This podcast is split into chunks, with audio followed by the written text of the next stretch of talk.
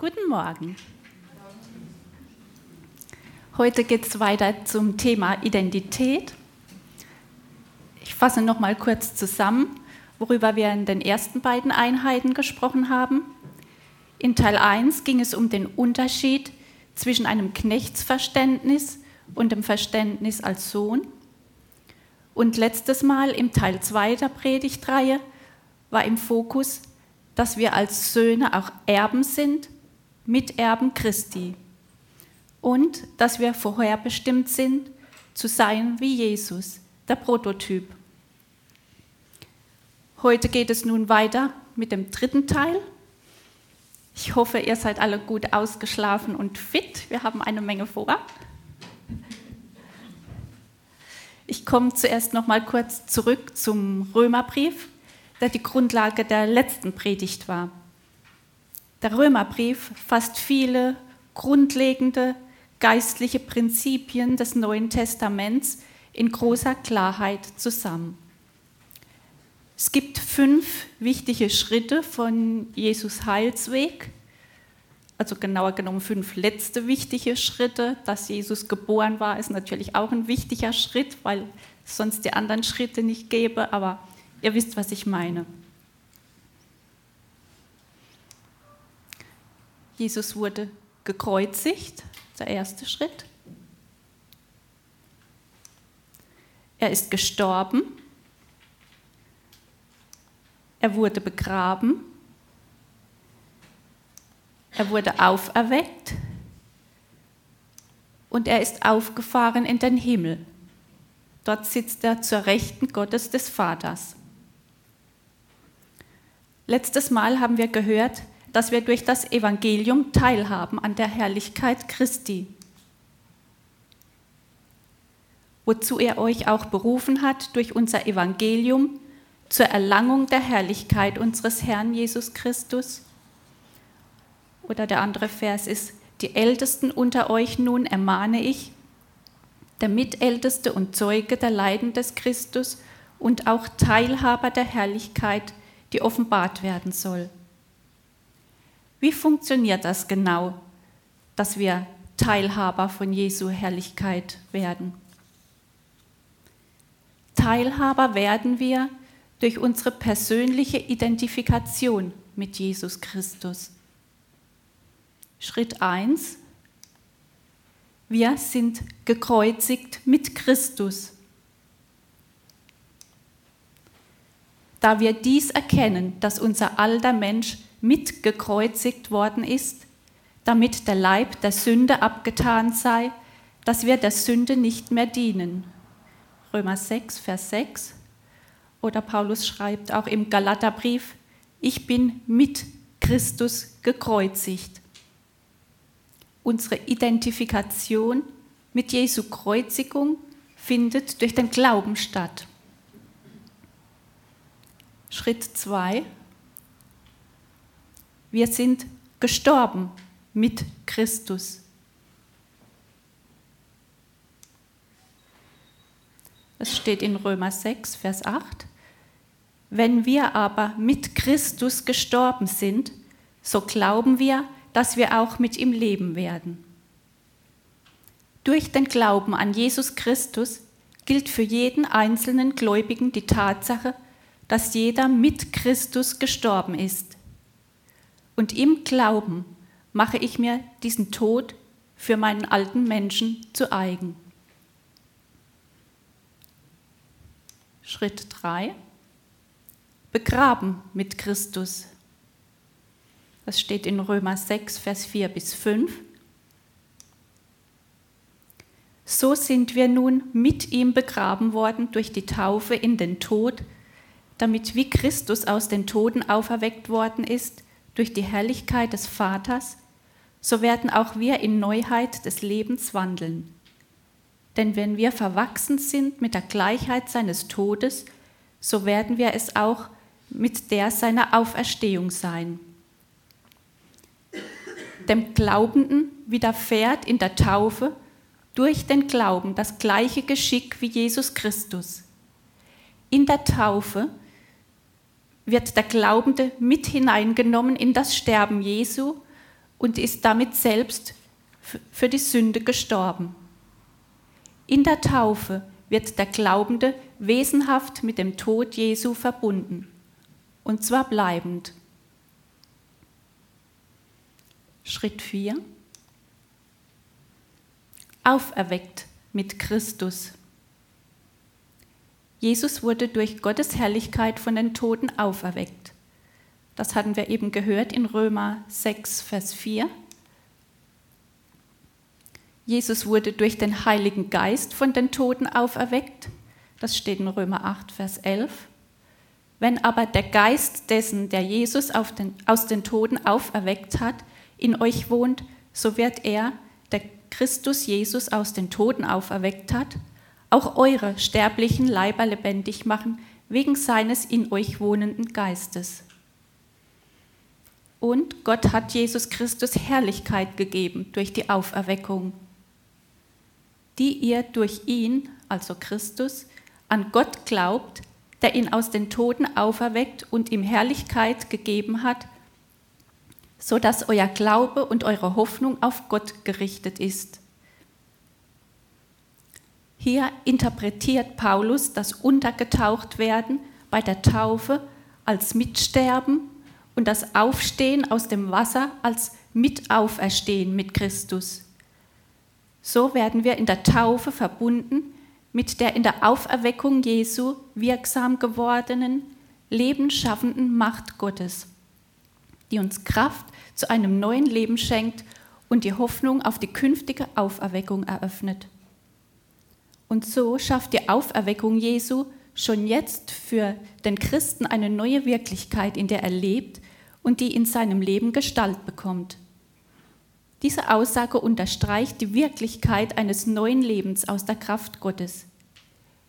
Die Verbindung mit dem Tod Jesu und seiner Auferweckung hat reale Auswirkungen. Durch Anteilnahme am Auferstehungsleben Jesu Christi kann der Glaubende als neuer Mensch in Christus leben. Schritt 5 auffahren und mitsitzen in der Himmelswelt.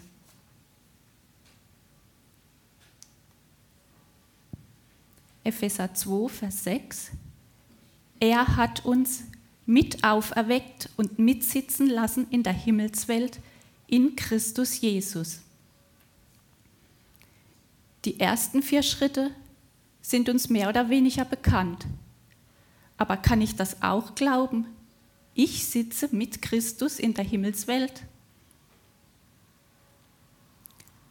Als ich diesen Gedanken das erste Mal gedacht habe, kam mir das fast anmaßend wie ein Sakrileg vor. Hunderte von Jahren hat der Vers darauf gewartet, gelesen zu werden. Ich bin im Himmel. Ich bin ein geistliches Wesen. Ich bin ein geistliches Wesen, das gerade eine irdische Begegnung hat. Als ich weiter darüber nachgedacht habe, schien mir der Gedanke aber immer mehr logisch. Ich verbringe die Ewigkeit mit Jesus. Ewig bedeutet immer. Immer, also auch jetzt. In Christus oder in ihm zu sein, ist ein Teil des Geheimnisses Christi, das gemäß Kolosser 1 seit ewigen Zeiten verborgen war, jetzt aber geoffenbart ist und verkündigt werden soll. Gott sehnt sich nach Menschen, die prüfen wollen, ob es stimmt, was er sagt. Wir sind mit allen Segnungen gesegnet in der Himmelswelt. In den Briefen von Paulus gibt es eine große Anzahl Segnungen, Verheißungen und Zusagen, die uns in Christus gegeben werden. Ich habe da ähm, ein Blatt entdeckt auf der Seite von Bad Gandersheim, wo wir im Frühjahr mit ein paar Frauen waren. Da stehen eine ganze Menge von solchen Verheißungen und Zusagen von Gott drauf, weil oft kennen wir die gar nicht und darum habe ich mal ein paar kopiert. Wer da sich interessiert für, kann die gerne mitnehmen. In Christus empfangen wir die Befähigung für unseren Lebenswandel und die Zurüstung für unsere Berufung. In Christus werden wir Mitteilhaber und Miterben der Verheißungen durch das Evangelium. Und geistliches Wachstum kommt durch Erkenntnis von dem, was Gott uns in Christus gegeben hat. Und wir erkennen, dass die geistlichen Wahrheiten und Aussagen, die für Christus gelten, auch auf unser eigenes Leben zutreffen, weil wir in ihm sind. Aber wie komme ich an die Segnungen? Das Werk Jesu wird hier auf Erden durch den Heiligen Geist fortgesetzt. Jesus beschreibt den Heiligen Geist als den Geist der Wahrheit. Der Geist der Wahrheit gibt uns Offenbarung über die Wirklichkeit und Realität der unsichtbaren Welt. Er lässt die unsichtbare Welt Gottes hier auf Erden auf vielfache Weise erlebbare Wirklichkeit werden. Hier ist die sichtbare und die unsichtbare Welt. Und hier bin ich und hier ist Gott. Gott ist Geist.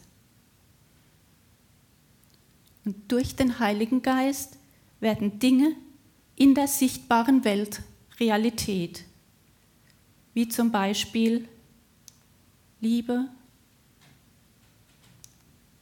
Kraft, Weisheit und Offenbarung und so weiter. Der Pfeil funktioniert natürlich auch andersherum. In Christus ist ein geistlicher Raum, in dem wir alle Segnungen Gottes empfangen können.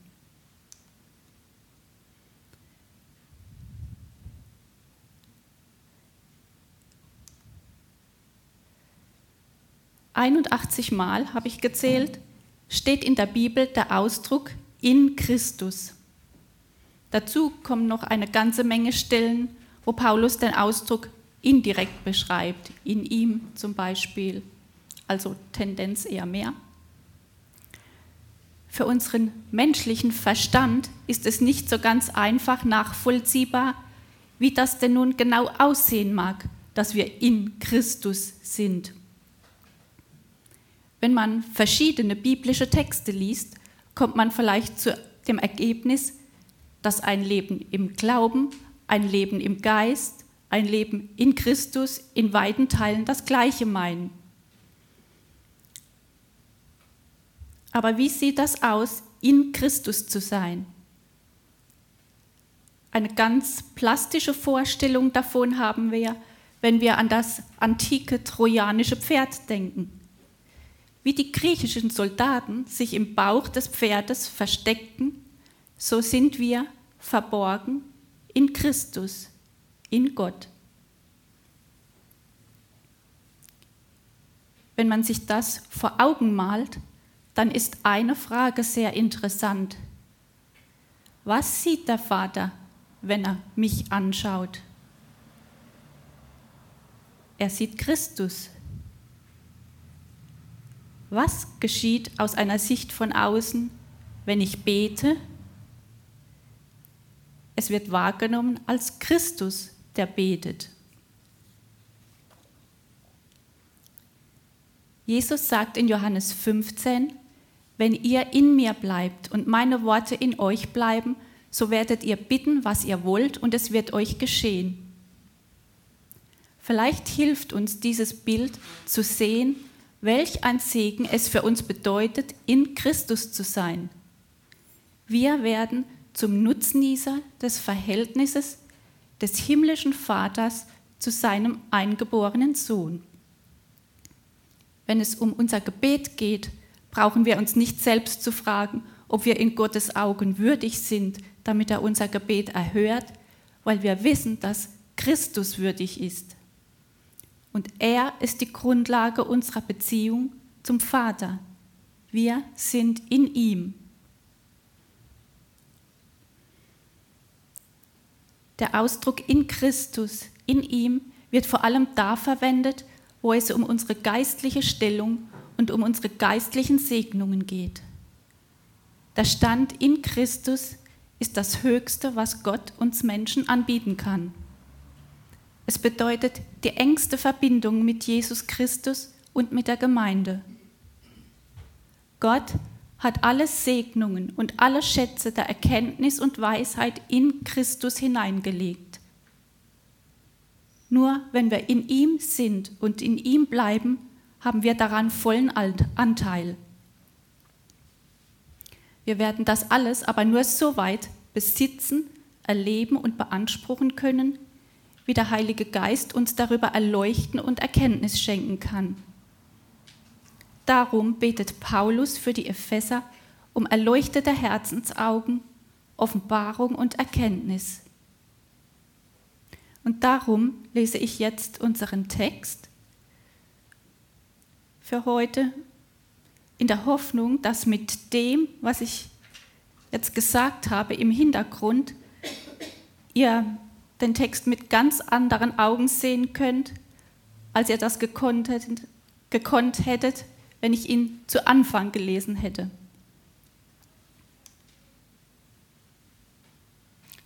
Paulus, Apostel Christi Jesu, durch Gottes Willen den Heiligen und an Christus Jesus Gläubigen, die in Ephesus sind. Gnade euch und Friede von Gott, unserem Vater und dem Herrn Jesus Christus. Gepriesen sei der Gott und Vater unseres Herrn Jesus Christus. Er hat uns gesegnet mit jeder geistlichen Segnung in der Himmelswelt in Christus, wie er uns in ihm auserwählt hat vor Grundlegung der Welt, dass wir heilig und tadellos vor ihm seien in Liebe und uns vorherbestimmt hat zur Sohnschaft durch Jesus Christus für sich selbst nach dem Wohlgefallen seines Willens, zum Preise der Herrlichkeit seiner Gnade, mit der er uns begnadigt hat in dem Geliebten. In ihm haben wir die Erlösung durch sein Blut, die Vergebung der Vergehungen, die nach dem Reichtum seiner Gnade, die er uns reichlich gegeben hat, in aller Weisheit und Einsicht. Er hat uns ja das Geheimnis seines Willens zu erkennen gegeben, nach seinem Wohlgefallen, das er sich vorgenommen hat in ihm für die Verwaltung bei der Erfüllung der Zeiten, alles zusammenzufassen in dem Christus, das, was in den Himmeln und das, was auf der Erde ist, in ihm. Und in ihm haben wir auch ein Erbteil erlangt, die wir vorherbestimmt waren nach dem Vorsatz dessen, der alles nach dem Rat seines Willens wirkt, damit wir zum Preise seiner Herrlichkeit seien die wir vorher schon auf den Christus gehofft haben. In ihm seid auch ihr, als ihr das Wort der Wahrheit, das Evangelium eures Heils gehört habt und gläubig geworden seid, versiegelt worden mit dem Heiligen Geist der Verheißung. Der ist die Anzahlung auf unser Erbe, auf die Erlösung seines Eigentums zum Preise seiner Herrlichkeit. Deshalb höre auch ich, nachdem ich von eurem Glauben an den Herrn Jesus und von eurer Liebe zu allen Heiligen gehört habe, nicht auf, für euch zu danken, und ich gedenke euer in meinen Gebeten, dass der Gott unseres Herrn Jesus Christus, der Vater der Herrlichkeit, euch gebe den Geist der Weisheit und Offenbarung in der Erkenntnis seiner selbst. Er erleuchtet die Augen eures Herzens, damit ihr wisst, was die Hoffnung seiner Berufung, was der Reichtum der Herrlichkeit seines Erbes in den Heiligen und was die überragende Größe seiner Kraft an uns, den Glaubenden, ist, nach der Wirksamkeit der Macht seiner Stärke. Die hat er in Christus wirksam werden lassen, indem er ihn aus den Toten auferweckt und zu seiner Rechten in der Himmelswelt gesetzt hat hoch über jede Gewalt und Macht und Kraft und Herrschaft und jeden Namen, der nicht nur in diesem Zeitalter, sondern auch in dem zukünftigen genannt werden wird. Und alles hat er seinen Füßen unterworfen und ihn als Haupt über alles der Gemeinde gegeben, die sein Leib ist, die Fülle dessen, der alles in allen erfüllt.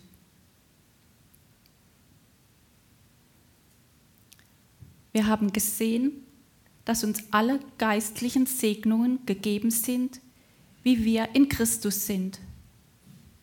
Das ist eine gute Nachricht, weil wir uns nun nicht selbst untersuchen müssen, ob wir würdig sind, diese Segnungen zu empfangen.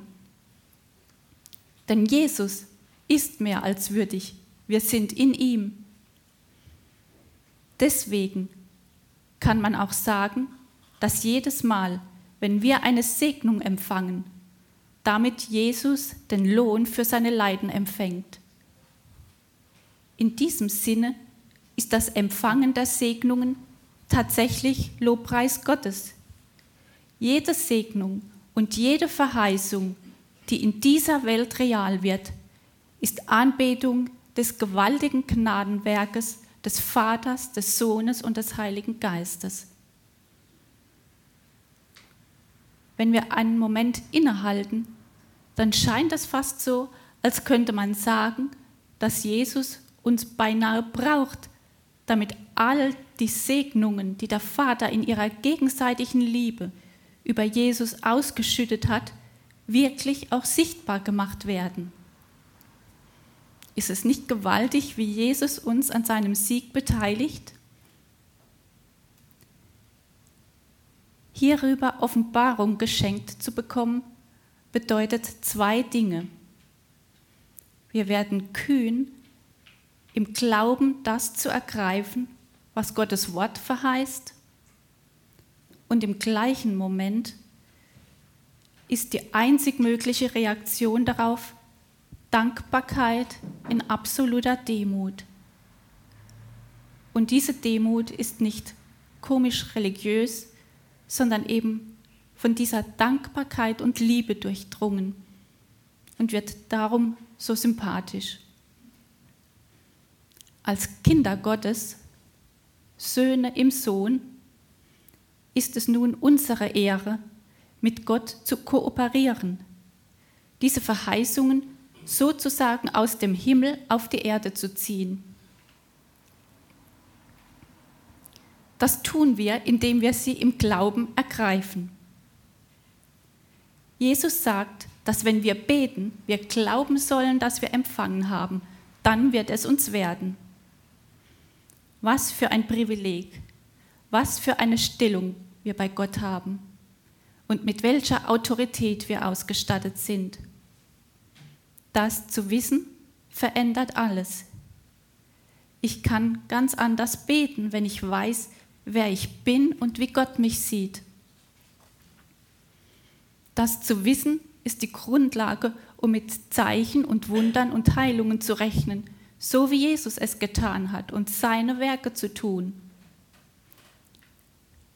so wie wir lernen können zu entspannen und zu glauben, dass Gottes Wesen in uns die Transformation unseres Charakters bewirkt und seine Reinheit und Heiligkeit in unserem Leben sichtbar wird.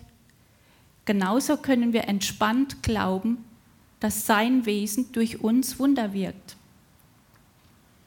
Die Grundlage ist nicht, dass wir besonders geistlich sind oder ob wir würdig sind oder nicht. Die Grundlage ist, dass wir in Christus sind. Unsere Identität finden wir als Jünger Jesu in ihm selbst, in Christus. Alles, was Gott uns in Christus anbietet, wird allein aus Gnade, also als ein göttliches Geschenk vermittelt.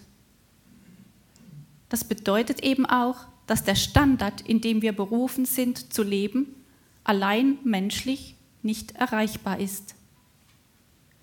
Aber wenn wir uns unserer Identität und unseres neuen Lebens bewusst sind, in das wir eingetreten sind, dann wird auch das Leben Christi aus uns fließen. Das Resultat sollte sein, dass wir beginnen, eine Kultur zu leben, die die Kultur des Himmels widerspiegelt. Wenn wir wissen, dass Gnade die bevollmächtigende Kraft für uns ist, das unmögliche Ziel zu erreichen, warum sollten wir dann noch von anderen gesetzliches Handeln erwarten? Wenn wir verstehen, dass in Christus vollkommene Gesundheit ist und wir in ihm und er in uns ist, dann sollte das dazu führen, dass wir mit großer Freude Risiken des Glaubens eingehen und für die Kranken um uns herum beten. Wenn wir wissen, dass wir in ihm alles besitzen und Überfluss haben, dann ist eine Kultur der Großzügigkeit einfach nur eine logische Schlussfolgerung. Ganz besonders dann, wenn wir sehen, wie Christus sich verschenkt hat. Was für einen Herrn haben wir, in dem mehr als genug über Bitten und Verstehen für uns verfügbar gemacht wurde. Vater, ich danke dir, dass es von dir kommt, dass ich in Christus bin, dass ich in Christus eine neue Schöpfung bin. Ich danke dir, dass dies ein Werk der Gnade ist. Und ich bitte dich um immer tiefere Offenbarung. Vater, ich danke dir, dass ich tatsächlich gesegnet bin mit jeder Segnung aus der Himmelswelt. Bitte hilf mir zu lernen, wie ich dieses Neue in meinem Leben umsetzen kann. Ich möchte dir ganz vertrauen und dir gehorchen. Amen.